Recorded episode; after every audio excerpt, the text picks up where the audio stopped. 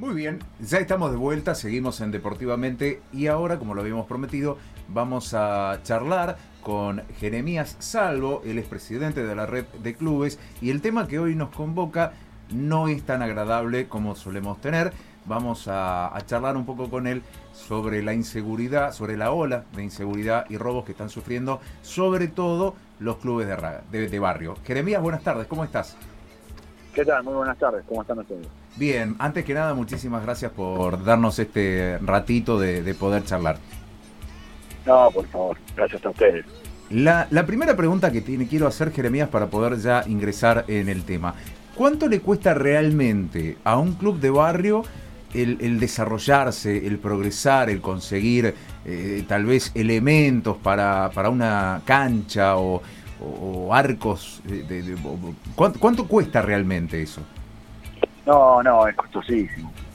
Eh, es muy costoso eh, sostener eh, una institución, sobre todo con los que materiales deportivos, eh, luminaria. es costoso, no quiero darte un número, pero es costoso sobre todo para entidades que son sin fines de lucro. Y bueno, y ya entrando en esto que tiene que ver con, los robos y con, la, y con la ola de inseguridad, ¿por qué crees vos que los, los clubes son un, foco de atención para, bueno, para ladrones y para personas que, amigos de lo ajeno? ¿Por qué, van derecho al club de barrio? Mira, nosotros eh, entendemos estos actos de los robos y los vandalismos, no solo en los clubes, sino en instituciones vecinales, en escuelas se han dado, han existido toda la vida. Eh, sí entendemos que, se han incrementado muchísimo durante la pandemia. Hoy tenemos un promedio de, dos y tres clubes que son vandalizados eh, semanalmente. Eh, y esto también, digo, los, clubes, sobre todo aquellos más barriales, por la noche están a la avenida, no, hay, no hay movimiento, generalmente no tienen, ni caseros, ni empleados eh, que, estén custodiando los espacios, por lo cual cualquiera que entra puede trabajar tranquilamente y llevarse lo que quiera. Sinceramente es una pena porque es un espacio de contribución a la sociedad y a cada uno de los barrios y muchísimas veces aquellos que entran a vandalizar o a, o a llevarse cosas, eh, muchas veces son parte de esas instituciones. Jeremías Aldana te saluda. ¿Qué tal? Buenas tardes, Andrés. Buenas tardes. ¿La ola afecta a clubes de barrios o a todos por igual? La ola de robos. Mira, eh, afecta mayormente a los clubes de barrio. Afecta mayormente a los clubes de barrio. Eh, en estos últimos tiempos eh, lo que se ha visto mucho, por ejemplo, son los robos de lo que son luminarias, cableados. Tremendo lo que es el robo de cableados en los clubes. Y hoy por hoy reponer el cableado por decir que de una canchita de fútbol 7, eh, bueno, ronda los 40 mil pesos. Ni hablar que además de los cables se llevan a reflectores. Tenemos que hablar ya de, un monto de 100 mil pesos y que para los clubes es, imposible reponerlo. Durante, durante todo este tiempo, si, como decía, se llevaron cables, se llevaron reflectores, se llevaron material deportivo, se han llevado hasta la comida de las ollas comunitarias que, que tenían cada una de las instituciones en los barrios, con la cual eh, estuvieron ayudando durante la pandemia.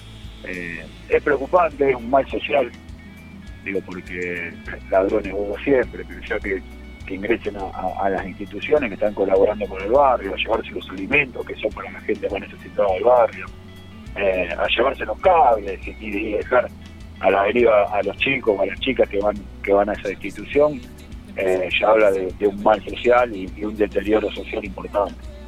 Claro, y contando también que es un trabajo, eh, tener todo eso lleva muchos años de trabajo, ¿no?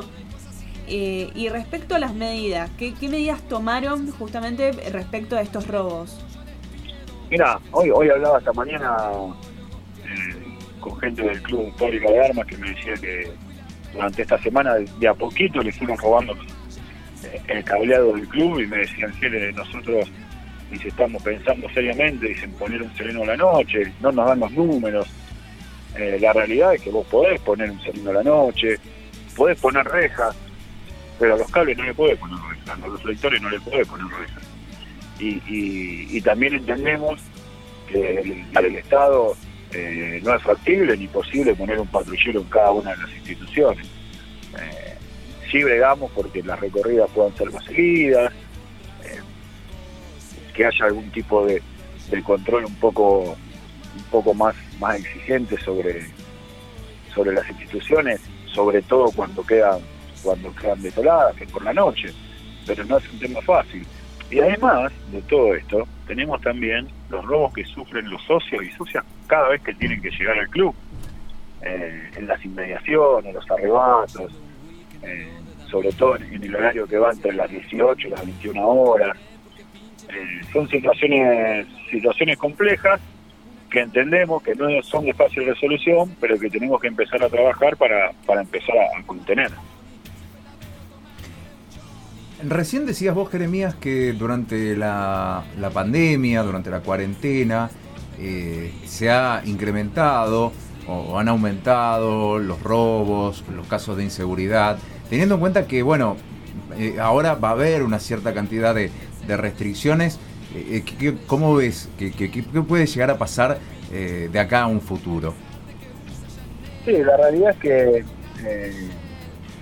digo, que estuvieron las restricciones, comenzaron a crecer los actos de vandalismo en las instituciones y de robo, se volvió casi a la normalidad y los actos de vandalismo siguieron en la misma medida, por lo cual no creo que, que nada cambie, van a seguir los actos de vandalismo, van a seguir los robos, por eso es que solicitamos también a las autoridades ver de qué manera podemos empezar a contener esta situación. Eh, te repito, entendemos que no es fácil, no cargamos contra nadie, pero sí eh, también debemos visibilizar esta cuestión y lo costoso que es para cada una de las instituciones poder retomar la actividad cuando llegas al club y no tenés los cables, no tenés los reflectores, no tenés material deportivo. Eh, todo esto, digo, acá los únicos afectados son los socios, las socias, las criaturas, que hoy por hoy el club es el único espacio que tienen para recrearse. Jeremías, y bueno, esperemos que no, no cierren los clubes, pero en el caso que sigan pasando estas cosas, ¿cómo afecta socialmente el cierre de un club? Mira, hoy por hoy, eh, no sé, yo charlaba el otro día con algunos colegas de ustedes, digo, no, se le está brindando la importancia que tiene el club de barrio hoy por hoy. Hoy los chicos, eh, durante estas últimas semanas, se habló mucho de la vuelta al colegio, de las burbujas, que van en burbuja 1, burbuja 2, que vacunamos a los docentes. En los clubes, es el mes de noviembre que tenemos a nuestros niños, a nuestras nenas, a nuestros nenes entrenando, con grupos de más de 10, eh, todos los días. Y nadie se preocupó si los profes eran esenciales o no, si el club era esencial o no, si había que vacunar a profes, si había que vacunar a dirigentes. Y hoy está pasando lo mismo, los chicos van al colegio una semana sí, una semana no, y al club siguen yendo todos los días. Es el único espacio que tienen hoy por hoy para recrearse, para estar contenidos, para sociabilizar. Me parece que es momento de que a los clubes se le dé la importancia que tiene eh, y se entienda el, rol social que cumplen hoy por hoy. Así es, Jeremías, eh, mucha razón en lo que decís, es muy importante socialmente un club te damos las gracias por este ratito, por tu tiempo, por contarnos estas situaciones. Eh, te deseamos que, puedan eh, realizar medidas o que frenen un poco los robos eh, para que puedan seguir adelante con el club. Sí, tal cual. yo les agradezco el espacio y, esperemos que, en el corto tiempo podamos entre, entre las instituciones, los vecinos y el Estado poder ir paliando esta problemática que que la, son los robos y, actos de vandalismo que sufren las instituciones. Así que desde ya agradecidos por brindarnos siempre el espacio y por, poder visibilizar la cuestión. Un abrazo grande, Jeremías. Muchísimas gracias. Muchísimas gracias a ustedes.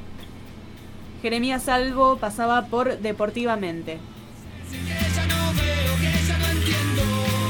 Porque me cuesta tanto llegar. Seguimos en Deportivamente, hemos escuchado tres entrevistas hoy. Eh, muy, muy lindo programa. le- da- estamos de a poquito dándole espacio y lugar a, a- a gente que normalmente no tiene tanto lugar en los medios de comunicación y a nosotros nos encanta realmente. Por ejemplo, esta última con Jeremías Salvo, presidente de la red de clubes, eh, para, para charlar y para visibilizar esta clase de, De cuestiones. de problemas, quizás a lo mejor alguien haya lo haya escuchado y pueda colaborar y pueda ayudar a O simplemente sepa de la situación, por lo menos. Tal cual, tal cual. Bueno, usted tiene el celular en la mano, quiere decir que me quiere contar algo. Yo la veo ahí. Quedaron algunas respuestas de la encuesta por Sí, leer. Bueno, sí. las, las voy a leer ahora. Sí, sí, y si le digo que no, ¿qué hace? Las leo igual. Las leo igual. Porque acá el que me mutea es Walter, en realidad. Eh, Francisco dice, cuando se está enamorado es un estado donde no se puede pensar con lógica. Pensar que se vale todo cuando los sentimientos predominan sobre la razón es algo peligroso. Tremendo. Sí. Tremenda respuesta. Fue bueno, pero, eh, eh, reflexivo. pero, Sí, pero, sí, pero sí. está bien, está bien lo que dice. Está bárbaro. lo muy bien. lo que Sí, sí, sí. Después, Matías, estoy buscando su respuesta, dice, yo creo que en el amor sale nuestro lado más salvaje. Uno a veces no elige de quién enamorarse y también en el enamoramiento es el proceso que más débiles somos. No estoy de acuerdo. No estoy Sí, de acuerdo. igual. Es una ensalada rusa de emociones. Pero en fin, para no hacerla tan larga, si verdaderamente amás desde la libertad a la otra persona, soy de los que apoyan persuadidamente a dejarlo todo con tal de lograr el fin mayor que es el amor. O sea, él va por Va todo. por todo. Va con todo y por todo. Con el ta- Ataca. los tapones de punta. Está perfecto, pero no, no estoy de acuerdo con esto que decía al comienzo. Sí, como que... Es, sí, es medio contradictorio quizás. Uno, uno, es cierto que, que uno atraviesa una montaña rusa de, de sensaciones y de emociones, es verdad. Sí. Pero uno tiene una certeza, que sabe hacia dónde va, que en este caso sería esa persona. Claro. Quiero llegar a ese lugar. Después, si llego o no llego, Vemos. se verá. Uno no puede asegurar No. cuando se sube eh, al colectivo que va a llegar a su destino. Uno se sube al colectivo creyendo que va a llegar. que va a llegar. Porque, y de todas las veces que viajé, eh, siempre llegué. Claro, pero puede pasar. Pero podría pasar que no, claro. Entonces, bueno, yo me subo a, a este colectivo pensando que del otro lado eh, también hay, hay una cierta intención. Pero uno tiene esa certeza. Claro.